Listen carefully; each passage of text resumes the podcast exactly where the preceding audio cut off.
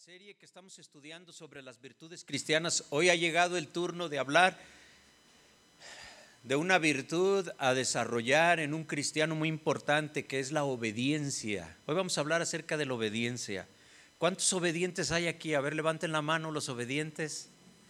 Uy, pues no, bien poquitos, ¿verdad? Bueno, al final volvemos a preguntar, pero vamos a decir, ¿cuántos van a querer ser obedientes? A ver si ya entonces levantamos más la mano.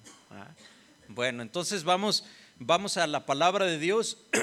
Abra su Biblia en Filipenses 2, verso 5.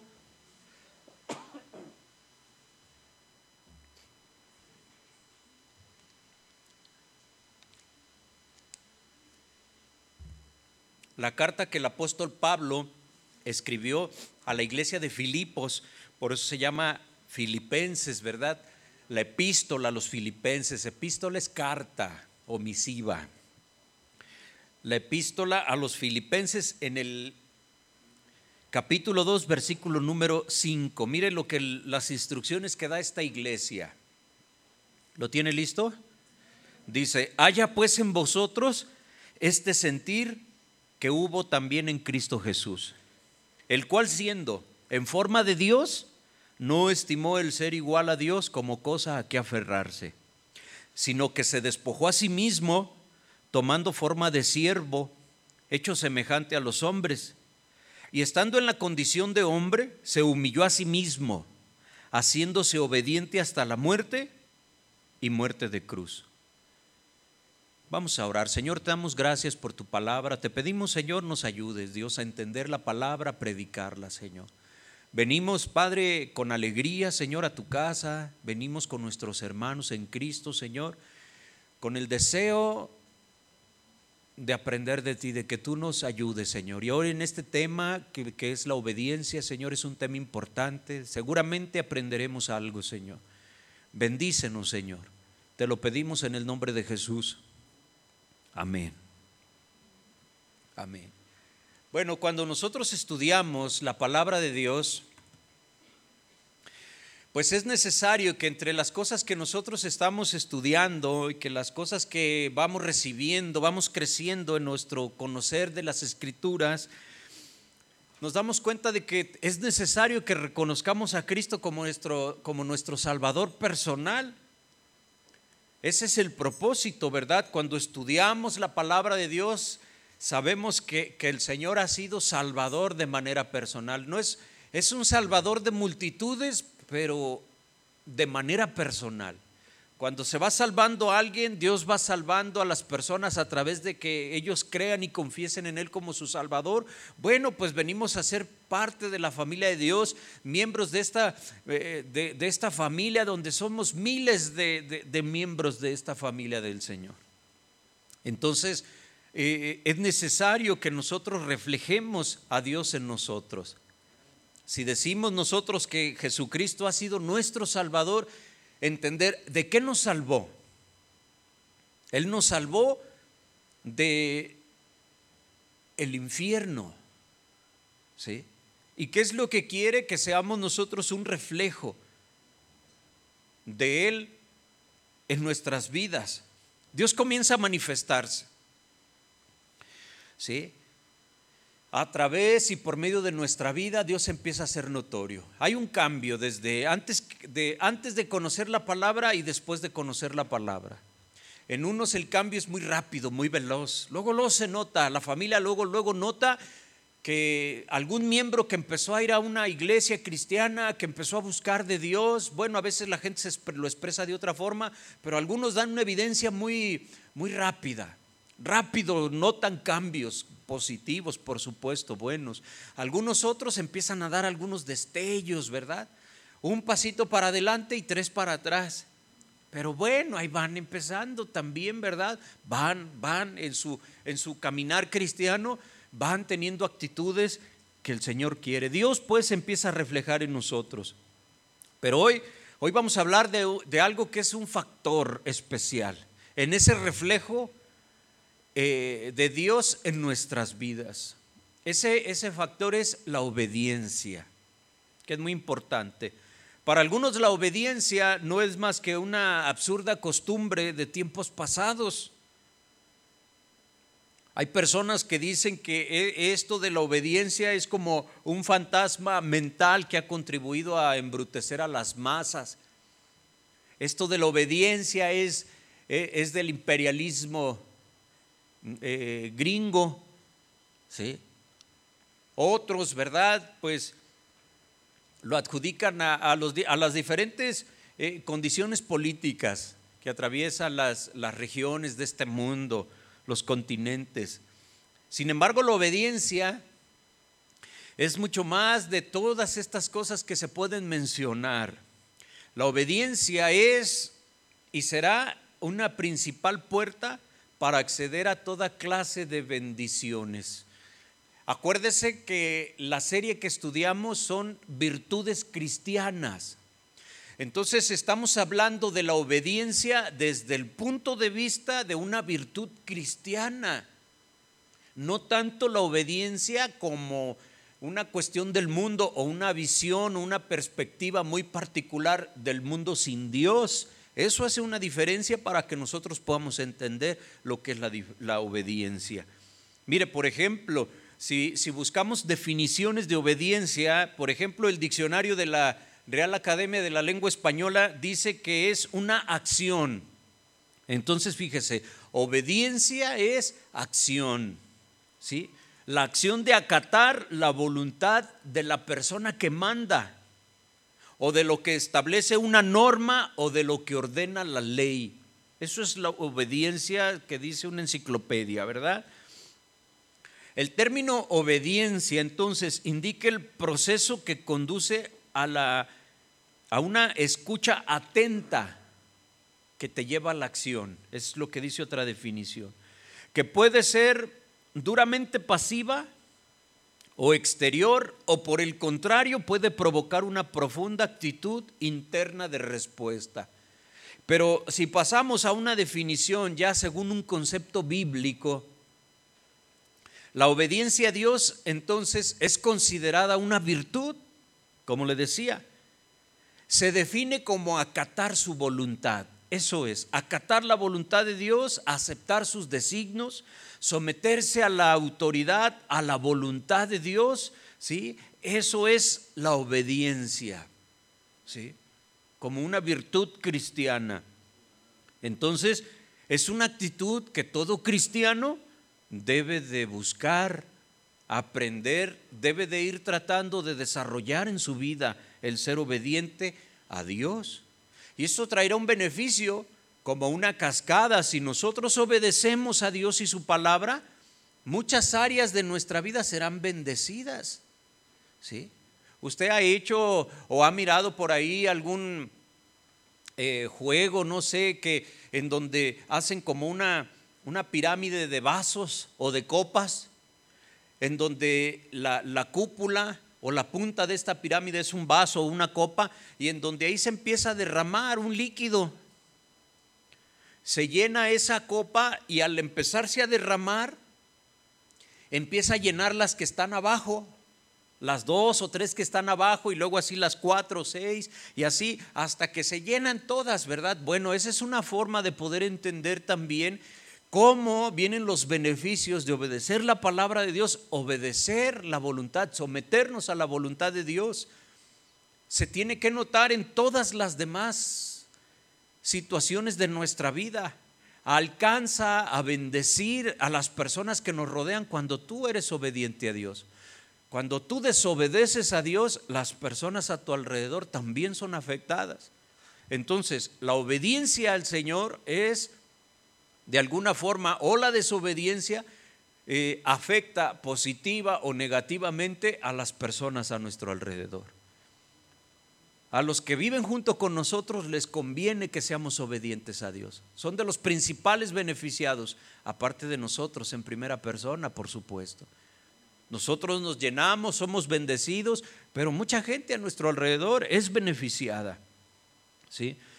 Entonces, la, es, eh, la obediencia es una actitud que el ser humano, que el cristiano debe de aprender, pero no viene de una forma innata, es decir, no nacimos con eso. Es algo que debemos desarrollar con el paso del tiempo. ¿Cómo enseñamos a nuestros hijos a ir obedeciendo? no nacieron obedientes. Bueno, algunos todavía no lo son, ¿verdad? Ya todos bigotones y todavía no son obedientes. ¿Sí? Eh, se dice, fíjese, analice esto, que la disciplina, la constancia y la motivación son tres elementos que nos ayudarán a ser más obedientes. ¿Sí? Tres elementos, disciplina, constancia y motivación. Eso nos ayuda a ser obedientes. Esto habla de un hábito. Para nosotros desarrollar hábitos positivos, por supuesto, porque también hay malos, ¿verdad? Eh, se necesita disciplina, constancia y una motivación. Con el ejercicio de, de, estos tres elementos desarrollamos hábitos. Un hábito, dice el diccionario, que es una acción que se repite una y otra vez. ¿Ve usted ahí cuando se repite una y otra vez la constancia? La disciplina también la motivación. ¿sí? Dice que se repite una y otra vez hasta que se convierte en una conducta en la vida de quien lo practica. ¿Quién tiene el hábito de hacer ejercicio? Uno nada más, ¿verdad? Nomás Alvarito. Dos, bueno, ya ahorita van saliendo. No, pues yo, yo quiero. Yo dije que este año 2019 era mi año. ¿Ah? Bueno, pero se necesita disciplina, constancia, motivación. ¿Sí? Hay hábitos, por supuesto, positivos, hábitos negativos, sin duda alguna. Bueno, los primeros, los positivos, producen beneficios, toda clase de beneficios. Por supuesto, los hábitos negativos causan destrucción, vamos a decirle así, en quienes los practican. ¿Sí? causan un daño, un atraso, esos hábitos negativos. Entonces, hermano, cultivar hábitos positivos harán de, de nuestra vida una vida sana, ¿sí? Una vida productiva, una vida plena, una vida feliz.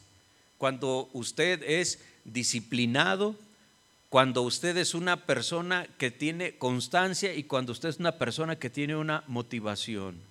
Hay que desarrollar eso. La obediencia es un hábito que vale la pena cultivar, que vale la pena desarrollar. ¿Sí? ¿Por qué? Porque hacerlo trae a quien practique este, este hábito de obedecer una serie de bondades que son a veces difíciles de calcular. La obediencia como virtud cristiana. No se olvide que desde esa visión estamos tocando este punto. La práctica de la obediencia a Dios produce tres resultados ineludibles, tres resultados que no podemos nosotros hacerlos a un lado. Cuando obedecemos a Dios, nos trae privilegios. Es un privilegio obedecer a Dios. Nos pone en lugares de privilegio, de bendición. También nos pone en lugares de, de responsabilidades o de compromiso. Cuando nosotros, ¿verdad? Obedecemos al Señor. También hay cambios en nuestras vidas cuando nosotros obedecemos a Dios. Son situaciones que se presentan en nosotros, resultados que no podemos hacer a un lado, privilegios, responsabilidades y cambios. Si nosotros queremos que nuestra vida mejore, ¿quién no quiere que su vida mejore?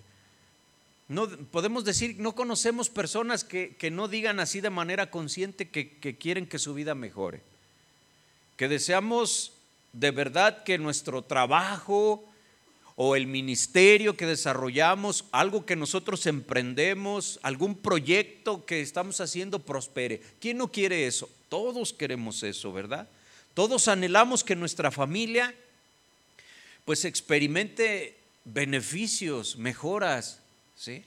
En una abundancia integral, es decir, en todas las áreas de, de la familia. Eso es obvio, queremos eso. Pero entonces debemos comenzar por obedecer. ¿Sí? Como estamos escuchando, obedecer. ¿Sí? Pero no se vale obedecer a cualquiera.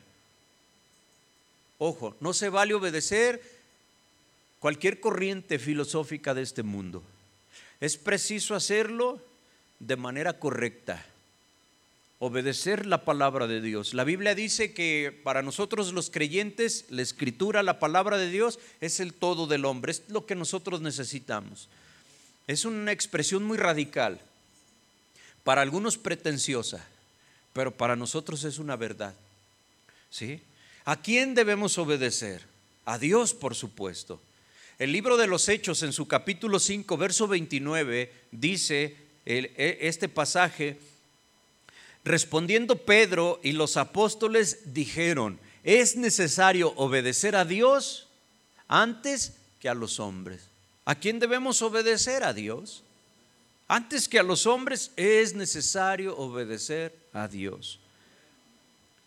Según este testimonio de los apóstoles, la obediencia es un deber supremo. Fíjate hermano, Juan enseña que es una prueba o una muestra, ¿cómo decirlo? Una evidencia de que nosotros conocemos a Dios si obedecemos. Porque Primera de Juan capítulo 2, versículo 3 y 4, si lo busca, Primera de Juan 2, verso 3,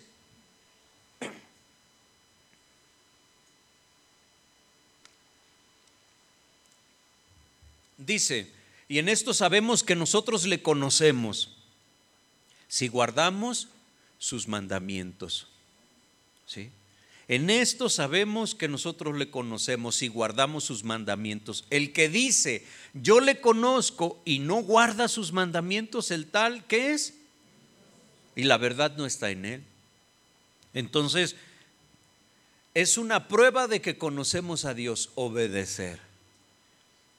Si guardamos los mandamientos, guardar los mandamientos quiere decir llevarlos a la práctica, obedecerlos.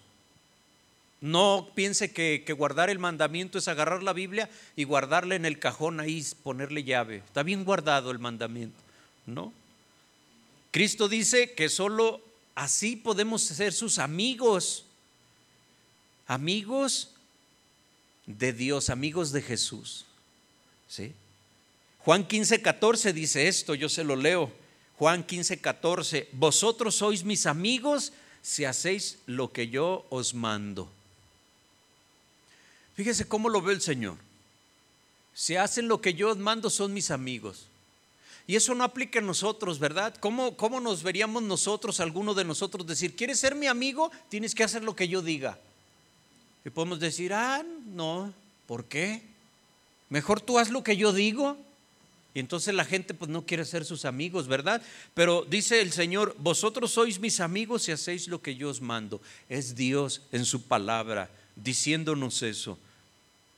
La voluntad de Dios no es gravosa, es beneficiosa. Muchas personas dicen, ¿cómo voy a hacer la voluntad de Dios? Necesita usted leer la palabra para que se cuenta cuál es la voluntad de Dios. Eclesiastés capítulo 12, versículo número 13. Este pasaje de Eclesiastés se le atribuye a, Salomón, ¿sí? Dice, él, el rey Salomón, que hablamos acerca de la sabiduría en el, en el día jueves, resumió el deber, nuestro deber, de la siguiente forma, Eclesiastés 12, verso 13. ¿Lo tiene?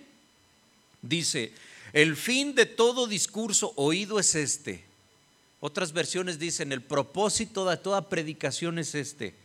Teme a Dios y guarda sus mandamientos, porque eso es el todo del hombre.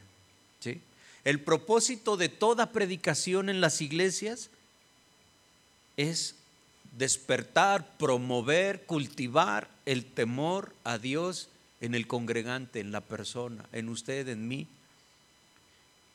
Producir en nosotros guardar los mandamientos. Ese es el propósito de las predicaciones. Cuando viene usted aquí a la iglesia, cuando escucha una predicación eh, en su casa, por internet, cuando está haciendo el quehacer y pone una predicación, cuando está trabajando, bueno, su trabajo le permite eso, eh, está escuchando, ¿cuál es el propósito de todo eso? Que usted obedezca. Ese es el propósito, ¿qué? Lo que se está predicando, lo que se está diciendo. ¿Sí? ¿A quién debemos obedecer? A Dios. ¿Sí? Es lo que nos enseña la palabra. Decíamos que no se puede obedecer lo que sea o a, cualquiera, pero los hijos a quién deben obedecer. ¿Cuántos hijos hay aquí? Ahí, pues todos, ¿verdad? Todos venimos de un papá y de una mamá, o alguien nació así como de probeta. Bueno, dice Efesios 6.1, dice, hijos, obedeced en el Señor a vuestros padres, porque esto es justo. A ver, los jovencitos que están aquí, de 25 años para abajo, vamos a repetir, vamos a repetir, ¿sí? A ver, una, dos, tres. Hijos, obedecer en el Señor a vuestros padres, porque esto es justo. ¿Usted cree que con ese ánimo van a obedecer? ¿Sí? No, ya no. ¿Sí? Hijos, obedecer en el Señor a vuestros padres porque esto es justo. Es el primer mandamiento con promesa. Debemos obedecer a Dios en primer lugar, obedecer su palabra, obedecer lo que leemos en la Biblia. Cuando dice que usted perdone, ¿qué debe hacer? Obedecer.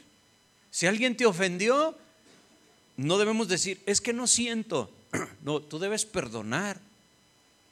Perdonar es orar por esa persona. No quiere decir que, que, vas a convivir con esa persona, que cada que la veas le vas a sonreír. No quiere decir eso, eso vendrá después.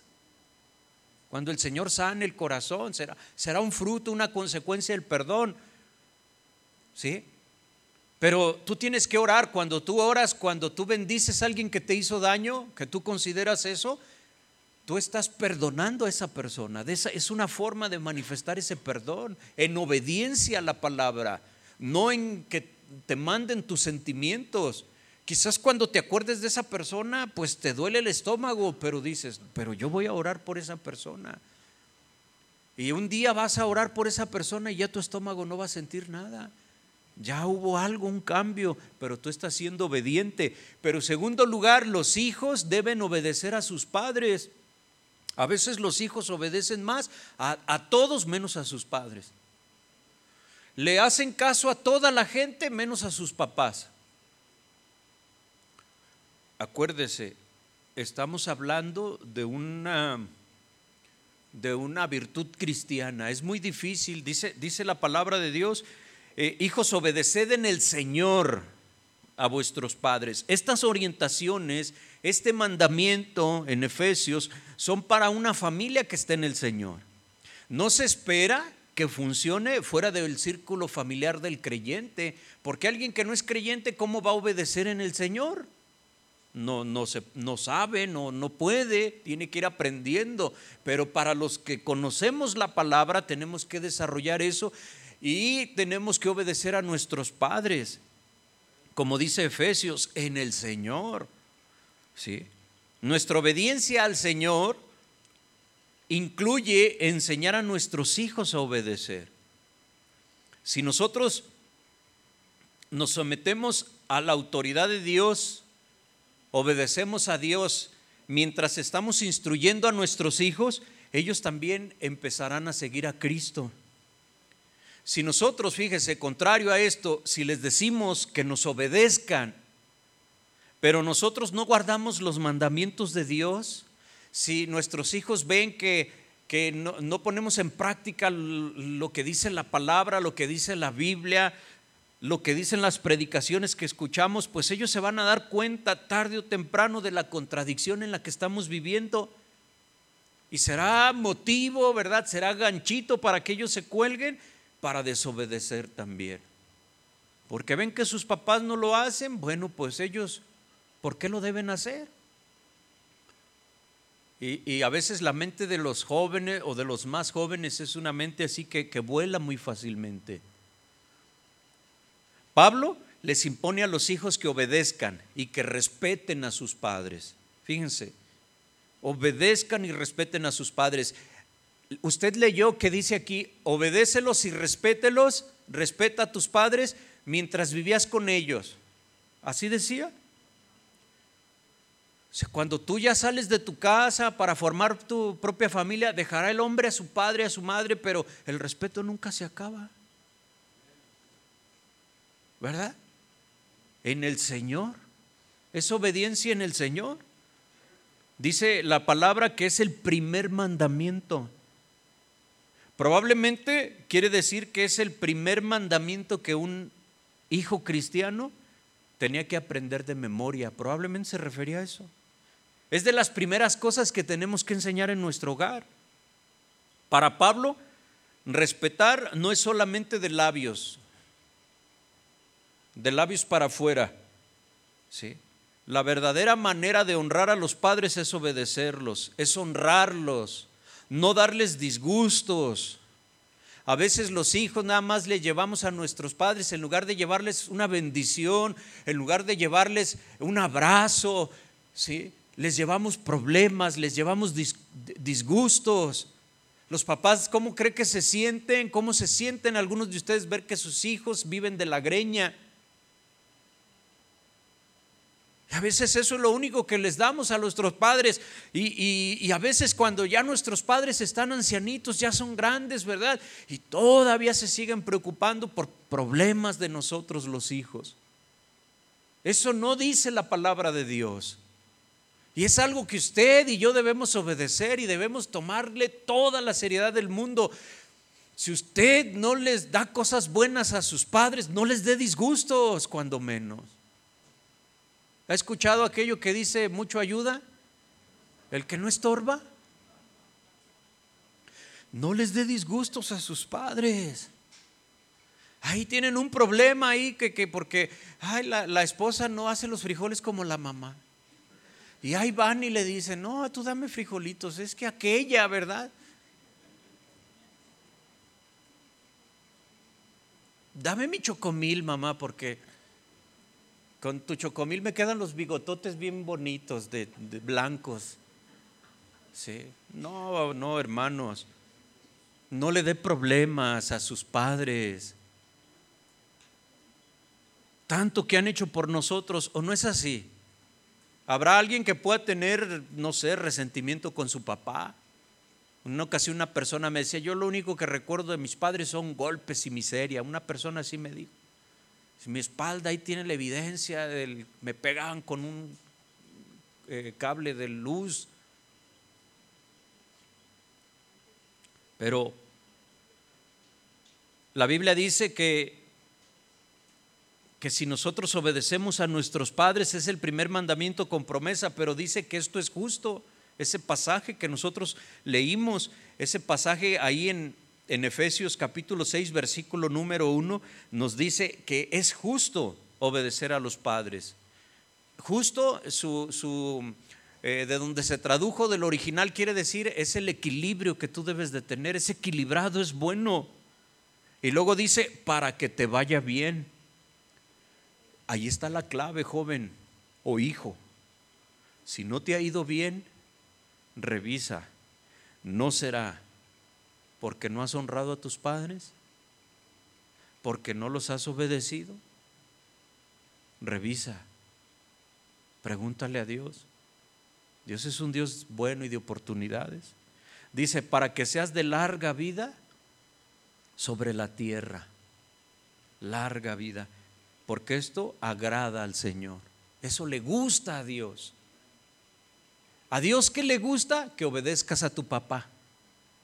A Dios que le gusta que obedezcas a tu mamá. A Dios le gusta eso.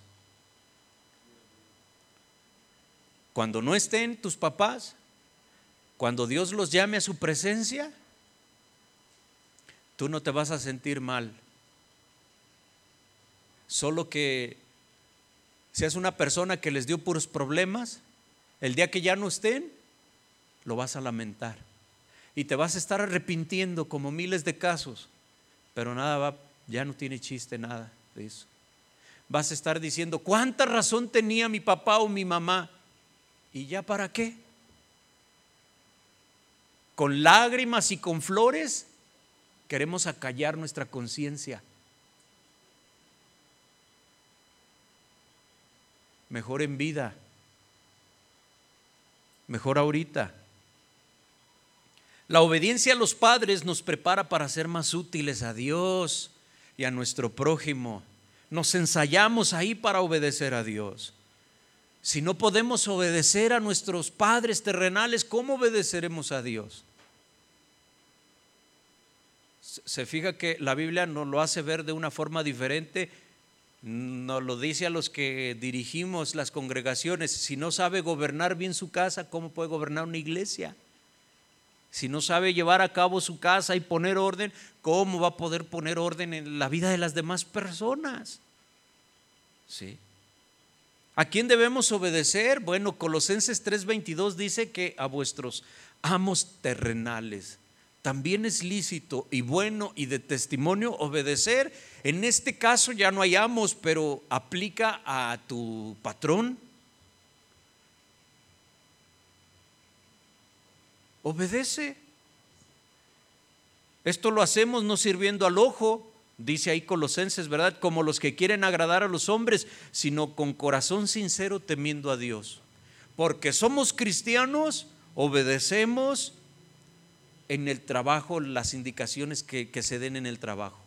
¿Por qué? Porque para eso te pagan. Aparte de eso, ¿verdad?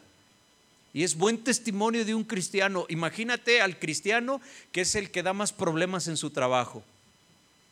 Todos los demás trabajadores ahí la llevan y el cristiano es el que anda ahí este, chafeando. No, pues no es testimonio. Es el que no, no quiere obedecer las indicaciones. Es el que siempre está buscando cómo brincarle ahí a, las órdenes, que, eh, las reglas, el reglamento interno de ahí de la institución o, o del trabajo. ¿Sí? No, debemos obedecer también. Por supuesto, entendemos que no te vas a prestar a cosas que se conviertan en pecado en tu vida. Eso lo entendemos. Sí.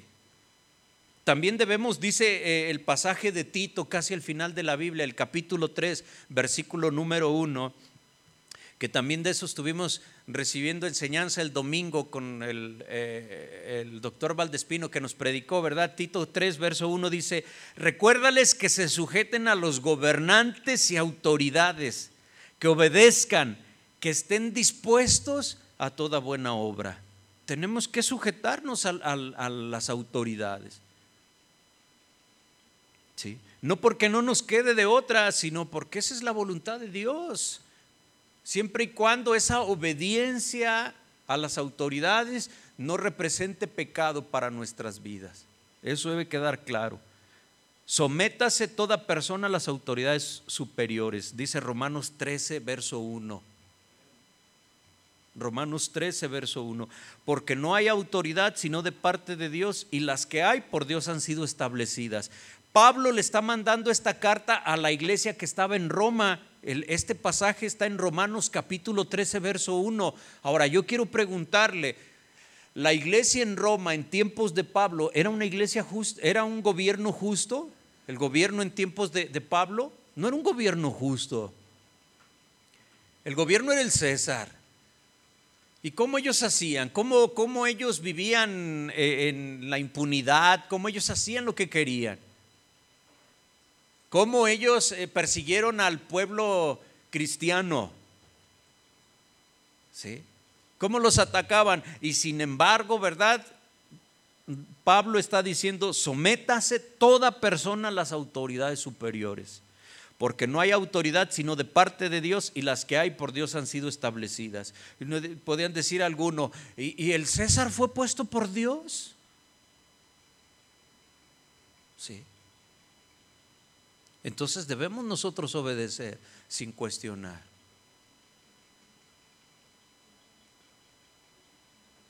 Y aquí viene algo muy interesante, Hebreos 13, verso 17, por favor.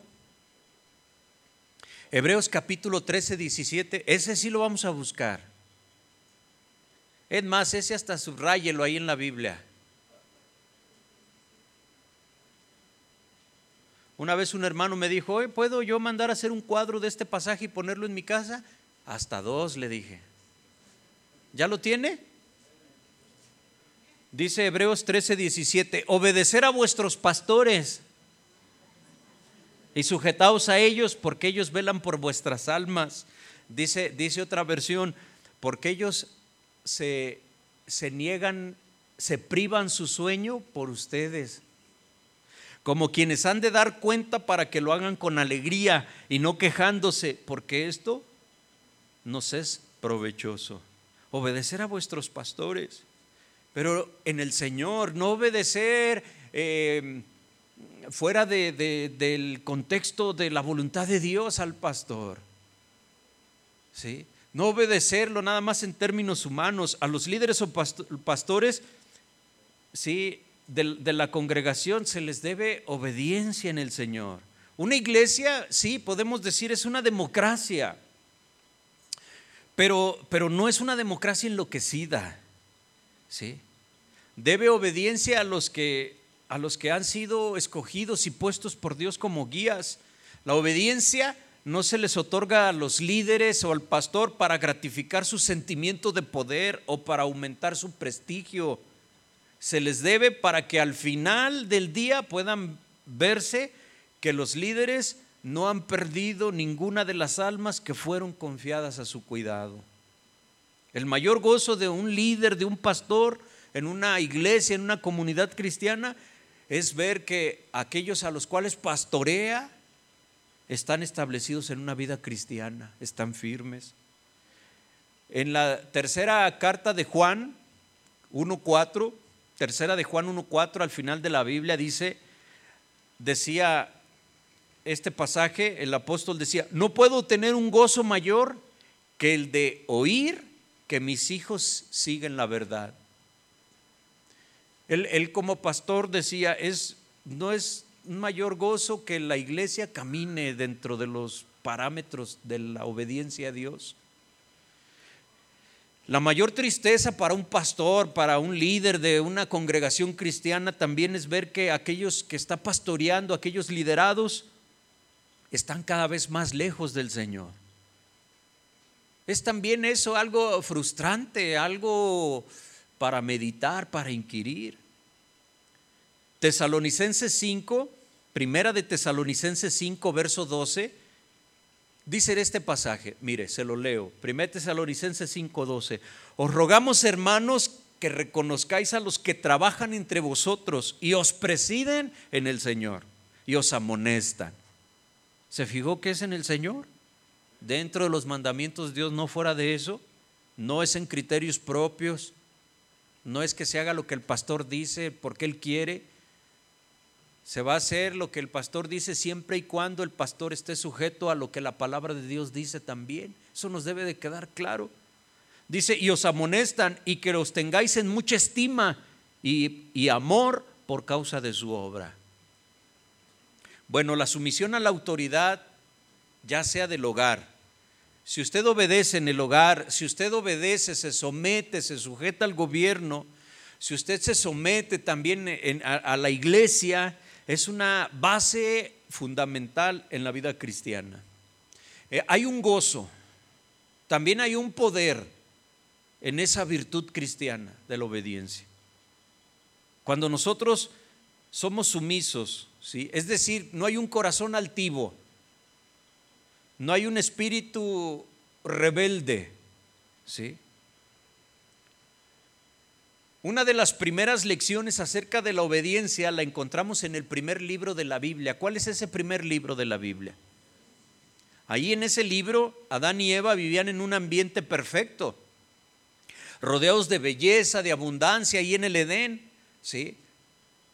No podemos a lo mejor en toda plenitud imaginar cómo pudo haber sido ese lugar hermoso, un paraíso, el Edén. Edén significa gozo, estaban en el gozo del Señor los puso ahí, ¿verdad? Y en Génesis 2.17, lo único que el Señor les pidió cuando los puso en el huerto fue lo siguiente, ahí Génesis 2.17, más del árbol de la ciencia del bien y del mal no comerás, porque del día que de él comieres, ciertamente morirás. Hubo una restricción en todo ese gozo, en todo ese Edén. De haber ellos obedecido, sabemos la historia, no obedecieron de haber obedecido, ellos habrían continuado disfrutando las bendiciones que el Señor les había dado. Pero como ellos optaron por desobedecer, sufrieron las consecuencias. Bueno, este mismo principio de obediencia también se aplica a nuestras vidas hoy.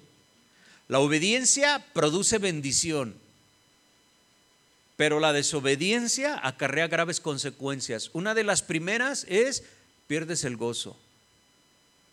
Como ellos fueron expulsados del gozo, fueron expulsados del Edén. Cuando desobedecemos, no hay gozo. ¿Sí? Algo que debemos de entender es que la obediencia a Dios siempre va a comenzar cada día en la mañana, cuando tú despiertas. Ahí comienza tu oportunidad de obedecer al Señor. Debemos comenzar cada día en oración. Nadie conteste, ¿cuántos oran por la mañana? Lo primero que hacen al abrir sus ojos. ¿Sí? Necesitamos nosotros de su ayuda para poder llevarla bien con todas las personas a lo largo del día, para lidiar con las circunstancias que vamos a enfrentar y que no sabemos en ese día.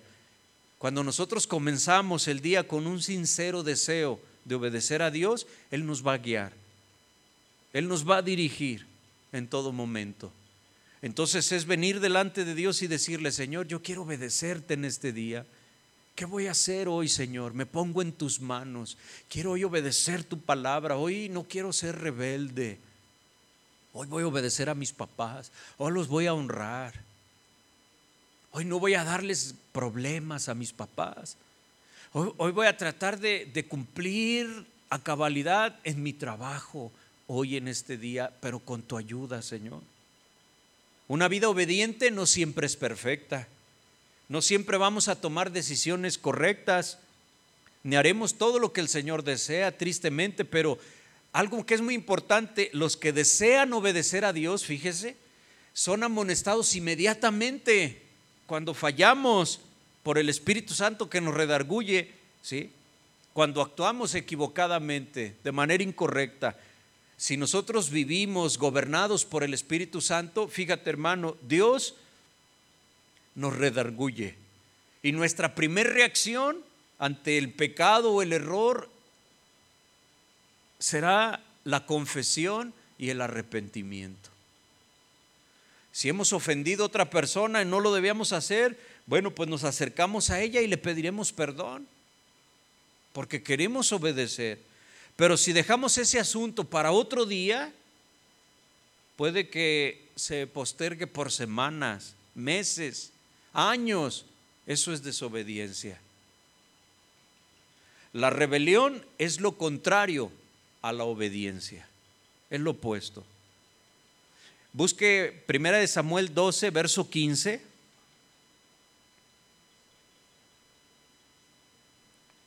Dios es nuestra máxima autoridad. Cada vez que desobedecemos, pues nos rebelamos contra Él. Ahí en Primera de Samuel 12, 15, Samuel le dijo al pueblo de Dios, mas si no oyeres la voz de Jehová, y si fuereis rebeldes a la palabra de Jehová, la mano de Jehová estará contra vosotros como estuvo contra vuestros padres. ¿Sí? ¿Cómo estuvo con sus padres? Bueno, en el, en el, en el Éxodo vemos cómo salió el pueblo de esclavitud, pero por desobedientes, sí, estuvieron 40 años caminando en el desierto, pero esos 40 años el Señor los trató bien, pero por su rebeldía no entraron a la tierra prometida, sino las nuevas generaciones que nacieron en el desierto. Es una valiosa enseñanza que debemos compartir nosotros con nuestros hijos. Mira, los grandes problemas que hoy vemos en los hogares, fíjate en esto hermano, pon mucha atención los grandes problemas que vemos en los hogares son consecuencia de que los padres no siguen al Señor y que los hijos no obedezcan a los padres. Uno de los principales problemas en los hogares hoy es la desobediencia. La obediencia consiste en hacer lo que Dios nos dice, por supuesto, pero de manera y en el tiempo en que nosotros desea que lo hagamos. A veces mi esposa le dice a, mi hijo, ¿verdad? eh, ponte a hacer la tarea. Y luego, pues después de un ratito ya por ahí que eh, anda haciendo todo menos la tarea, luego le, le, dice, te dije que hicieras la tarea, ¿por qué me desobedeces? Luego le dice, no, no, no voy a, no estoy desobedeciendo, sí la voy a hacer. ¿Sí? Y, y mi esposa le dice, no, pero obedecer es que tú hagas las cosas cuando yo te digo, no cuando tú quieras. ¿Sí? La obediencia es hacer lo que Dios nos dice de manera y en el tiempo que desea que lo hagamos. Casi siempre tratamos de cambiar esos términos, ¿sí?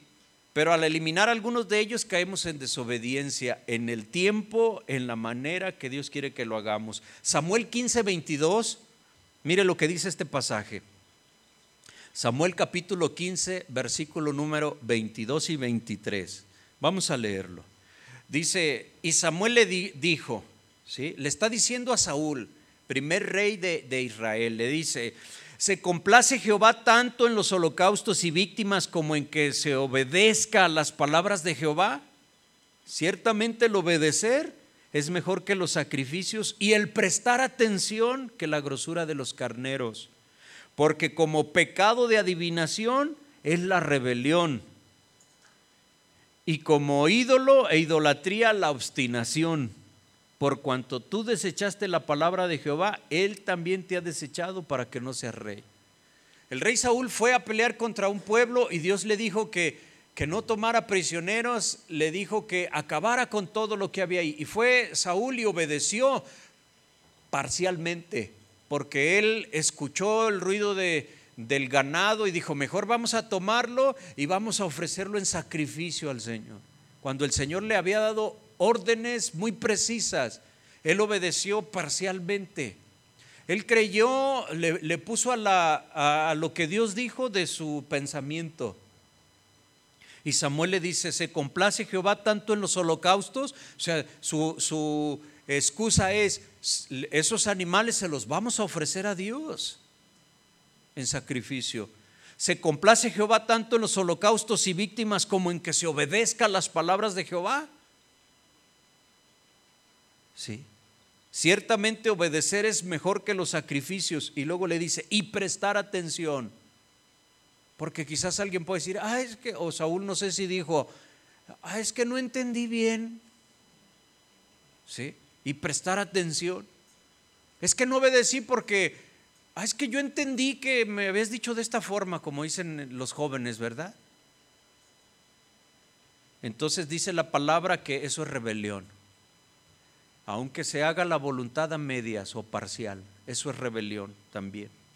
Dice, como pecado de adivinación es la rebelión. Los cristianos no vamos a que nos lean la mano, las cartas, el café, etcétera, ¿verdad? Que nos depara el destino. Sabemos que eso es pecado, abominación a nuestro Señor, a los ojos de Dios, dice, bueno, la rebelión es igual, así de fea la ve Dios. ¿Sí? Como la idolatría es la obstinación, siempre querer hacer lo que tú quieres en lugar de hacer lo que Dios dice. Lo equipara el Señor a la idolatría, a la adivinación, para que entendamos entonces lo grave del asunto. ¿Sí? eh, cuando nosotros somos llamados al ministerio, a las misiones, para que sirvamos, cuando somos llamados algo al Señor, pero decidimos no escuchar su, su llamado, hacemos algo completamente diferente, pues estamos nosotros siendo rebeldes. ¿Cuántos de ustedes se han preguntado qué dones y qué talentos Dios les ha dado a ustedes? ¿Qué Dios ha derramado en ustedes? Dios dice que Él da como quiere, cada quien conforme a su capacidad, pero Dios da a todos. A unos más en una área, a otros menos, pero a Dios, Dios nos ha dado a todos. ¿Usted sabe qué es lo que Dios le ha dado a usted para servirlo? ¿Usted está ejerciendo ese servicio al Señor? ¿Qué excusas le va a dar? Es que yo creí, es que no tenía tiempo, es que mi trabajo me, me absorbía todo, es que eh, yo no era de fácil palabra, es que ya estoy muy viejo. ¿Qué excusas le vamos a decir al Señor para no obedecer su voluntad? Es que yo sí quería ir a evangelizar, pero ¿Pero qué? ¿Pero qué? ¿Se acuerda aquel siervo que enterró el talento? ¿Qué le dijo el Señor? Siervo malo y negligente. Sabiendo cómo soy, escondiste el talento. Entonces, ese talento que él ya había quitado, lo desempolvó. Aquí está, tal y como me lo diste. Le fue dado al que tenía más. ¿Sí? Entonces, hermanos, eh, la obediencia es la prueba de nuestro amor por Cristo. Si obedecemos es decirle que le amamos sin necesidad de decírselo con palabras. Juan 14, 15, bueno, en este pasaje de, de Juan, vemos nosotros en tres pasajes, hay muchos más, pero estos que están ahí en corto, Juan 14, 15, se lo voy a leer. Dice, si me amáis, guardad mis mandamientos. Si me amas, guarda mis mandamientos. Es una prueba. Juan 14, 21, un poquito más adelante, mire, el que tiene mis mandamientos y los guarda, está hablando de un cristiano, dice, ese es el que me ama y el que me ama será amado por mi Padre y yo le amaré y me manifestaré a él. Ahora un poquito más adelante, el 23, dos versículos adelante, respondió Jesús y le dijo, el que me ama mi palabra guardará y mi Padre le amará y vendremos a él y haremos morada con Él. Muchos decimos que amamos a Dios, pero en ocasiones nuestras acciones no respaldan esas afirmaciones que hacemos. Nuestro amor por el Señor nos debe de motivar a guardar sus mandamientos, a ser obedientes. Ese amor que tenemos al Señor. La obediencia no es solo la voluntad de Dios, es también el mejor camino. Es la voluntad de Dios y es el mejor camino. Es lo que nos conviene a nosotros. El Señor nos ha dado mandamientos para nuestro bien. Y necesitamos obedecer, hermano. Es una virtud cristiana a desarrollar con disciplina. Obedecer la palabra de Dios. Obedecer no es fácil. No estamos diciendo que sea fácil, pero debemos poner empeño para vivir la voluntad de Dios en nuestras vidas. ¿Sí? Dios nos protege, Dios nos ayuda para que podamos nosotros eh, obedecerlo. A veces no sabemos pasajes bíblicos de memoria, pero sí sabemos distinguir entre lo bueno y lo malo y debemos obedecer. Además, contamos con el Espíritu Santo que mora en nosotros y que nos ayuda a escoger lo que es correcto, a diferenciar de lo malo. ¿Sí? No vamos a poder vencer el pecado con nuestras fuerzas pero sí a través de la obediencia al Señor es como el Espíritu Santo nos fortalece. ¿Qué nos puede a nosotros motivar a obedecer? Como cristianos, ¿qué nos motiva a obedecer a Dios? ¿Por qué tenemos que obedecerlo? ¿Por qué? Bueno, por esa reverencia hacia Dios. Él merece nuestra obediencia. Es nuestro Señor santo y soberano quien dio a su Hijo por nosotros, nos compró, nos redimió con su sangre, nos salvó del fuego eterno. Eso debe motivar a que nosotros obedezcamos al Señor. Un deseo también de agradar al Señor. Eso debe motivarnos. Yo quiero agradar a Dios. Si nosotros amamos y reverenciamos al Señor, no vamos a desobedecerle. La obediencia, la desobediencia, perdón, nunca da lo que el ser humano necesita. Ser desobediente nunca traerá paz, nunca traerá gozo, nunca traerá felicidad. Siempre la obediencia va a seguir siendo la mejor opción, aunque sea un camino doloroso, siempre seguirá siendo la mejor opción para un cristiano. Yo quiero terminar, hermano, con unas reflexiones. Quiero apelar a sus recuerdos, quiero apelar a su a su conciencia y decirle, piense usted en esas ocasiones que se encontraba en un contra la espada y la pared ante una situación X, pero en esa ocasión que usted obedeció a Dios, en medio de una situación difícil cuando usted obedeció. ¿Cómo usted se sintió? Puede recordar. Habrá un momento en el cual usted diga, yo recuerdo en esa ocasión que fui obediente al Señor. Obedecí, era difícil haberlo obedecido y obedecí. ¿Cómo obró Dios en su vida en ese momento? ¿Puede recordarlo? Ahora, por otra parte, cuando usted ha desobedecido al Señor, ¿qué es lo que ha pasado en su vida? ¿Es capaz usted de reconocer ese contraste, esa diferencia? ¿Sí? ¿Qué consecuencias sufrió por ser desobediente? Quizás qué consecuencias sigue sufriendo todavía hoy. Vamos a ponernos de pie, por favor.